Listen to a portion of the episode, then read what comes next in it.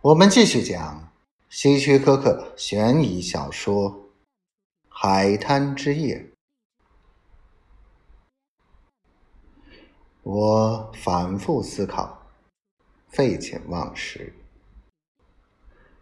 第二天早晨，我妻子开始询问我，如果她想打听什么事，那是瞒不过她的。很快，他就从我嘴里知道了整个故事。他坐在那里，看了我一会儿，然后说：“你准备怎么做？”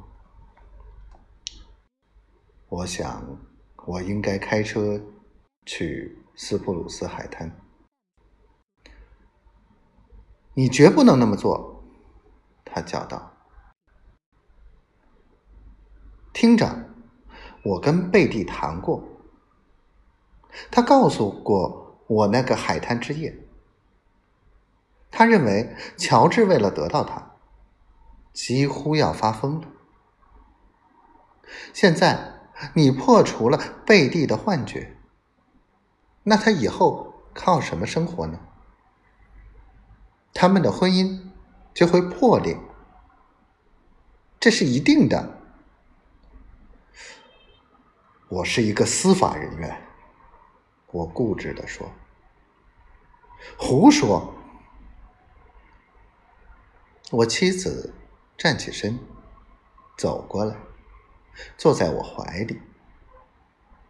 她很重，但她坐在那里，让我觉得好受些。也许我错了。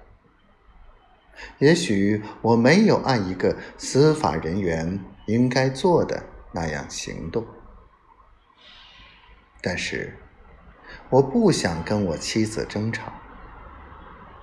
在我三十多年的婚姻生活中，我得出一条经验，那就是有时候你最好闭上嘴，什么。也不说。